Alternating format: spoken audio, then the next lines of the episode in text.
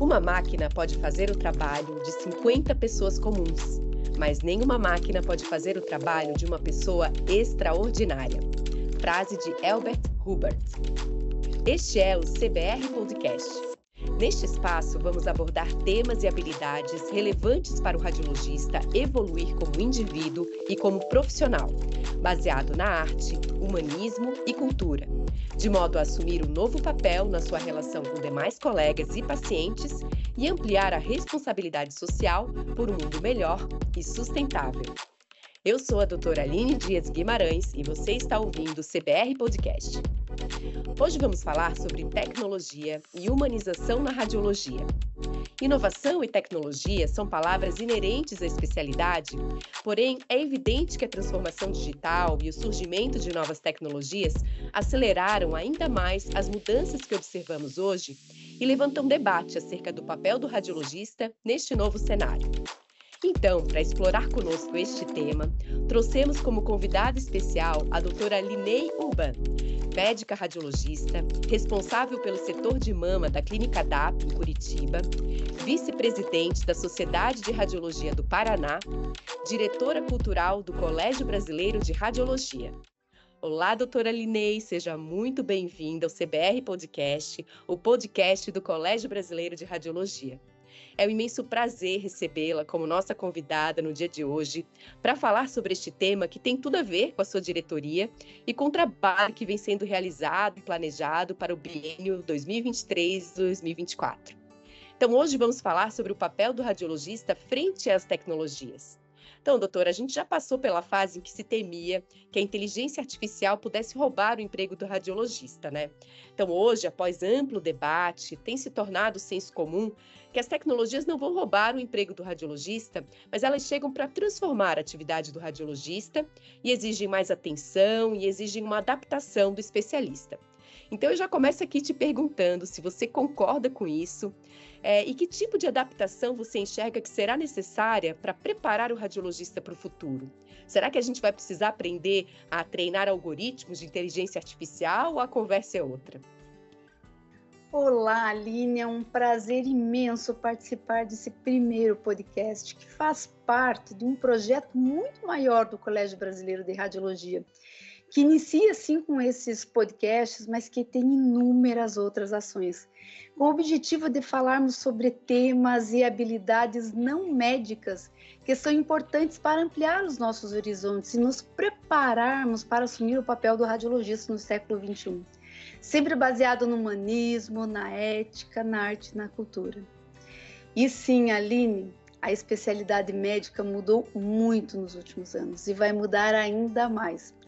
Eu não tenho dúvidas que a inteligência artificial em pouco tempo fará parte da rotina da maioria dos radiologistas, como já faz em diversas outras áreas é, dentro das nossas vidas. E isso trará para nós duas grandes consequências. Primeiro, uma que melhoraremos muito a velocidade de avaliação dos nossos exames. E esse impacto será muito positivo para os pacientes e para nós médicos, que reduziremos o tempo de várias atividades que a gente que fazemos na, é, é, diariamente, e com isso teremos mais tempo para estar junto com o nosso paciente. Mas, por outro lado, é claro que precisaríamos de menos radiologistas para fazer esse trabalho. Ou seja, aquele radiologista, Aline, que só descreve o exame, esse ele vai perder o emprego ficará aquele que consegue fazer a relação, a conexão entre o exame e o paciente. Isso a inteligência nunca irá substituir. Excelente, doutora Linei, excelente aquecimento aqui para o nosso podcast. E eu acrescento aqui também que hoje, doutora Linei, tem se falado também muito de soft skills, né? Que são as habilidades comportamentais, habilidades interpessoais, que são habilidades intangíveis, a gente não consegue medir. Eu acredito que tenha muito a ver né, com o que a doutora acabou de falar. Então, você poderia talvez trazer aqui para nós três habilidades interpessoais, comportamentais que você julga é, relevantes para o radiologista do futuro? E eu pergunto mais: você acredita ser possível aprimorar essas habilidades ou a gente deve nascer com elas? Como é que é isso? Excelente questão, Aline. Mas primeiro vamos definir o que é soft skills. Ele traduz-se para o português como habilidades comportamentais, mas elas são muito importantes e estão presentes em todo o dia do profissional e realmente vão impactar o médico do futuro.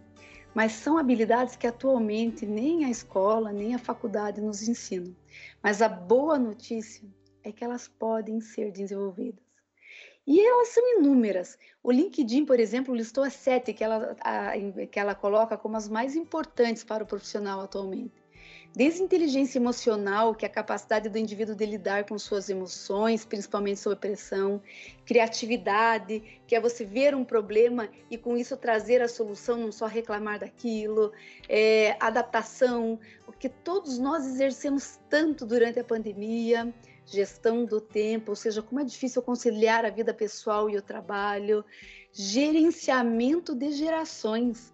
Atualmente, nós estamos entrando cada vez mais cedo no mercado e os outros estão aposentando mais tardiamente, ficando mais tempo no mercado. Com isso, nós pegamos até cinco gerações dentro do mercado do trabalho. E isso pode ser causa de conflito, mas também de oportunidade e aprendizado capacidade de lidar com a diversidade, ou seja, cada vez mais nós trabalhamos com diversidade étnica, cultural, de gênero, e isso, de novo, eu digo, pode ser causa de conflito, sim, mas pode ser oportunidade para o melhoramento e aprendizado de todos.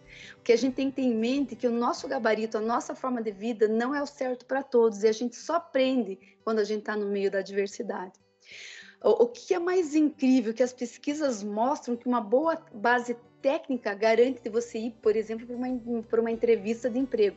Mas o que coloca você dentro de um trabalho, de uma empresa ou não, são principalmente as habilidades comportamentais, ou seja, como nós, se nós sabemos ou não lidar com pessoas. Agora, voltando para a radiologia especificamente, eu diria que o radiologista deveria ter três habilidades fundamentais a habilidade de se comunicar com o paciente, com os demais médicos e com os familiares. Isso talvez seja a habilidade mais importante dentro de todas elas. Falar bem, claramente, na linguagem da pessoa que você está se comunicando é fundamental em todas as áreas da vida, não só dentro da radiologia, da medicina, mas também na tua vida pessoal. Segundo, é, a segunda habilidade, empatia e compaixão, que no caso do médico é tão importante. Mas você poderia me perguntar, mas como nós radiologistas fazemos e, e é, esse, né, desenvolvemos a empatia no nosso dia a dia se nós não encontramos o paciente? Encontramos sim. E nós podemos muito bem exercer a nossa empatia conhecer, ter a capacidade de saber que quando aquele paciente chega muito ansioso para fazer uma biópsia, para fazer uma mamografia, é porque ele está com medo de um tumor e já viu a mãe que faleceu disso há pouco tempo. Quando ele quer um resultado antes, a gente tem que ter a capacidade de saber que aquilo pode estar tá causando um, uma ansiedade muito grande dentro dele. Então, a capacidade de você sentir e se colocar no lugar do paciente permite que você torne aquele momento, aquela experiência para o paciente melhor. Então, isso é fundamental para o médico radiologista e, dentre todas as especialidades, eu acho que nós, radiologistas, precisamos desenvolver ainda mais. Capacidade de adaptação. Nunca precisamos tanto disso na nossa vida como um todo, mas para nós radiologistas, a inteligência artificial vai mudar completamente a forma como nós trabalhamos. E nós temos que fazer disso uma oportunidade para que a gente traga uma radiologia melhor para todos. Doutora Linei, fantástica como sempre. Eu peço três habilidades, ela vem com sete e ainda traz um show de explicação, né, doutora? Como sempre. Bom, doutora, e recentemente eu assisti uma palestra incrível sua na Jornada Paulista de Radiologia, onde você mencionou a medicina centrada no paciente e a possibilidade de um resgate às raízes do radiologista do passado, né, como, como era a nossa especialidade no passado, quando o radiologista era muito mais próximo do paciente, o radiologista examinava o paciente, era quase como um clínico, né? Então eu gostaria que você compartilhasse aqui com os nossos ouvintes os pilares dessa medicina centrada no paciente, em como que você acredita que a gente pode pensar neste, neste resgate da interação mais próxima entre radiologista e paciente? Exatamente, Aline. No início da especialidade, o radiologista fazia todos os exames e naquele momento já conversava, entregava o resultado. Mas com o papel do técnico do, de radiologia, que no Brasil foi na década de 50 que foi implementado, o radiologista se escondeu atrás do aparelho. Não aparece mais ao paciente, ele ficou apenas com a parte da interpretação. Neste momento, a face do radiologista é da pessoa que atende o paciente, é do técnico que faz o exame. Só que agora o paciente mudou. Ele tem muito mais informações, ele exige muito mais. A radiologia mudou, porque a interpretação pode ser feita muito melhor ainda pela inteligência artificial. Portanto, nós precisamos retornar ao início para sermos aqueles verdadeiros médicos radiologistas e exercer a verdadeira medicina centrada no paciente. Isso porque a gente mudou, né? nós mudamos daquela, daquela fase onde nós tínhamos um modelo paternalista de, de relação médico-paciente, onde o médico tinha, detinha todo o conhecimento e o paciente obedecia e só fazia aquilo que foi prescrito. E agora nós estamos naquela versão onde o paciente tem um papel ele, é, ele, participa da decisão do tratamento. Mas sabe o que é interessante, Aline? Como que isso surgiu? Você sabe que todas as coisas têm todo um caminho. A história dessa nova relação é bastante interessante. Ela surgiu principalmente nos Estados Unidos, quando houve aquela introdução do Medicare e a mudança no, no pagamento, na forma de pagamento. Ou seja, atualmente não se paga mais um procedimento, se paga o desfecho. E para isso, a gente precisava ter uma melhor adesão do paciente para garantir uma melhor evolução e desfecho mais rápido e melhor. E nesse momento, os olhares foram para o paciente. E aí entrou a medicina centrada no paciente, ou seja, o cuidado centrado no paciente, que é baseado em oito grandes pilares, que vai desde o respeito pelos valores e preferência do paciente, ou seja, nós, enquanto médicos, detemos todo o conhecimento técnico, mas o paciente detém a vivência, a história, o medo que ele traz daquele diagnóstico e tudo que ele viveu. Vai para o pilar da coordenação e integração do cuidado. Não adianta nós falarmos uma coisa que está totalmente fora do contexto que os outros médicos estão falando. Nós temos que falar uma mesma linguagem. Informar e educar esse paciente é o pilar número 3, ou seja, a gente precisa empoderar ele para ele poder tomar parte desse conhecimento. Também dá conforto físico, é o quarto pilar, porque ele tem que estar tá bem, melhorar essa experiência do paciente nesse momento que ele está fazendo o exame ou aquele tratamento. Dar um auxílio emocional e alívio do medo, da ansiedade, principalmente através do conhecimento e do apoio envolvimento dos familiares e amigos é outro pilar e que nós na radiologia, quando vem familiares, perturba quando você coloca o paciente e toda a família para dentro. Mas isso é muito importante, traz conforto, ajuda a evolução e o desfecho. Dar continuidade depois que você faz, o que, que vai acontecer com aquele resultado, com aquele resultado de biópsia, para onde que ele tem que ir. E acesso ao cuidado depois que ele sai ou da tua clínica ou do teu consultório. Então, esses são os oito pilares da medicina com cuidado baseado no paciente. Mas será que a gente consegue trazer isso para a nossa clínica de radiologia? A gente consegue implantar esses passos? E com certeza desde, desde o treinamento, a equipe que recebe o paciente, o sorriso, a cordialidade, fazer com que ele se sinta valorizado, um local adequado, onde ele consiga estar ali para fazer um, um, exame no momento que ele está que ele tá desconfortável, é, um auxílio para tirar todas as dúvidas, estar à disposição toda a equipe técnica, incluindo você, permitir que a família esteja com ele nesse momento tão difícil, cuidar de cada detalhe, e talvez algumas coisas mais novas que a gente possa implantar também, Aline. E veja que tudo isso que eu falei até agora não depende de tecnologia, é cuidado, não depende de investimento, é atenção. Mas também tem outras coisas que a gente pode colocar. Por exemplo, permitir a possibilidade de uma consulta pós-exame para o paciente ele pode efetuar o pagamento dessa consulta e ele vem até você, você é aquela pessoa que mais entende do exame, pode explicar exatamente o que acontece. E com isso você dá a ele, empodera o paciente com o conhecimento, ele vai conseguir auxiliar nas decisões do tratamento a seguir. Ou até um vídeo laudo, onde você explica exatamente o que está acontecendo e o paciente vendo, adere, ele vê que tem um problema. Isso melhora e já tem trabalhos que mostram que melhora a adesão do paciente no tratamento, ou seja, tem muita coisa que a gente pode colocar em prática desde já. Então, se nós não fizermos isso, nós vamos deixar de, de, de ter a importância dentro desse cuidado e só depende de nós. Então, cada um participar, tá lá mostrando e isso faz a diferença em todos os momentos, com certeza absoluta. Excelente colocação. É, e doutora, um dos grandes desafios que eu também enxergo quando eu reflito sobre o radiologista do futuro tem a ver com as mudanças que nós precisamos implementar na formação dos novos radiologistas, que já são os nativos digitais, né? Essa geração que já nasce teclando. É, e, e o desafio aqui eu vejo que é como que a gente vai conseguir conscientizar da importância desse cuidado mais humanizado para essa geração que já nasce tão integrada com tecnologia, tão é, ligada nessa questão de aparelhos e tudo mais, né? Você imagina que algum caminho para que a gente forme novos profissionais com essa mentalidade mais centrada no paciente, com esse cuidado mais humanizado? Exatamente, Aline. Atualmente nós temos uma geração totalmente diferente. E sabe que esses dias eu estava assistindo uma palestra, eu achei muito interessante a forma como ele dividiu as diferentes gerações de médicos. Ele colocou como médico geração 1.0, que é a geração dos nossos pais, que são aqueles que se formavam em medicina e que faziam de tudo, tratavam desde uma pneumonia em uma criança até uma cirurgia de apendicite e se necessitasse anestesia. E que ainda temos alguns grandes representantes no interior do nosso Brasil que fazem uma medicina muito importante.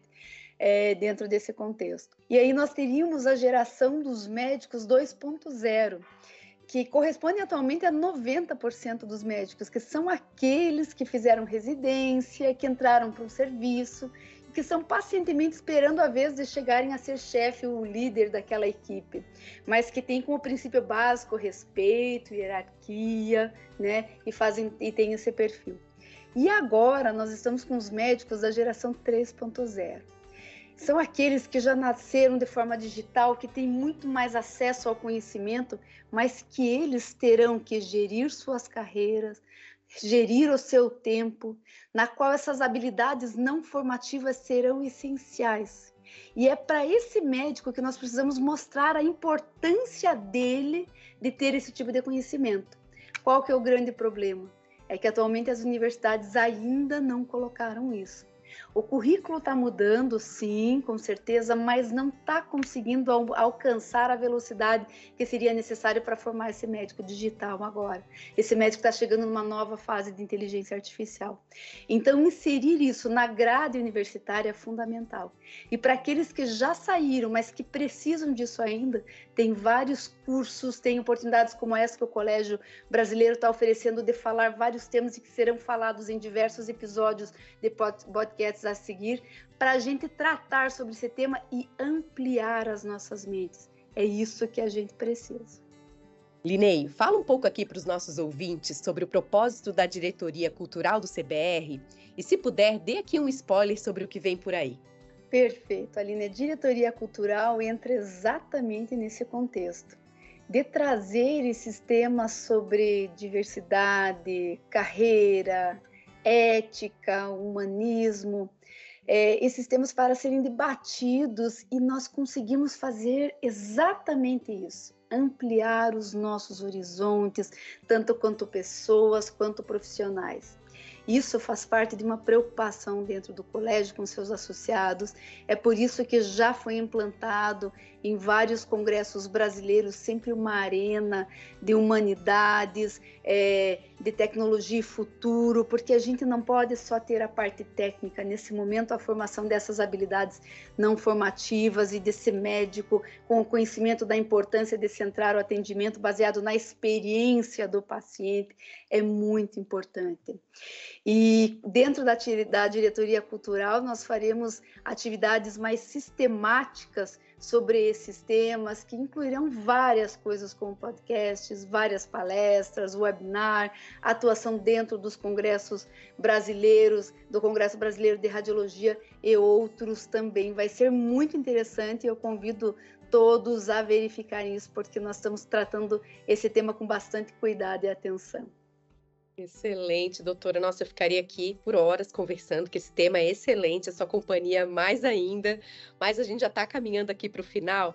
Eu gostaria de te pedir para deixar um recado aqui para quem está nos ouvindo e que se interessa sobre esse tema, quer saber um pouquinho mais sobre isso. Eu gostaria, Aline, de deixar como mensagem final, ou seja, dizer a todos que nós somos, na verdade, o resultado do que nós lemos vivenciamos e experimentamos. Ou seja, o resultado dos livros que nós vemos, dos lugares que nós visitamos e das pessoas que nós convivemos. Com isso, eu convido a todos a ler livros diferentes de medicina, a viajar a diferentes culturas, mas não para ver só e fazer aquela foto e colocar nas mídias sociais, mas conhecer culturas, pessoas, ampliar os nossos horizontes conviver com pessoas que nos agregam valores, que nos desafiam a sermos pessoas mais, melhores. Ou seja, precisamos sair da nossa zona de conforto, precisamos diversificar, e é isso que nós vamos tentar trazer aqui na diretoria cultural também, com esses temas diferentes e que eu, queria, e que eu gostaria de passar para todos. Mas, sobretudo, o que eu gostaria de finalizar é que nós precisamos melhorar as nossas habilidades não formativas para todos os médicos radiologistas, melhorar a nossa comunicação com muita ética, empatia, respeito e ampliar bastante o nosso poder de adaptação. Isso será importante para todos. Doutora, maravilhoso. E sabe que enquanto a doutora falava sobre o radiologista do futuro, sobre o jovem radiologista em formação, eu não pude deixar de pensar é, no período que, que eu passei com a doutora no DAP e, e, no exemplo que a doutora sempre foi, né, como, como colega, como exemplo técnico e, e de qualidades, atributos aí é, pessoais, né, como, como médica humana, ética, enfim, faltam aqui palavras para qualificá-la e eu tenho certeza que não sou a única que pensa assim. Então, realmente, eu reflito, né? E eu penso que, na verdade, todos os que lidam com, com jovens radiologistas, que é, com alunos, residentes, né? Tá uma grande oportunidade da gente inspirar pelo exemplo, né? Porque realmente é, essas questões são, são coisas que a gente acaba levando para a vida toda, né, como exemplo. Então, agradeço né, essa oportunidade, esse grande exemplo que a doutora foi e continua sendo para mim. Obrigada. Você acaba de ouvir o primeiro episódio do CBR Podcast. Continue nos acompanhando no Spotify, SoundCloud e Apple Podcast.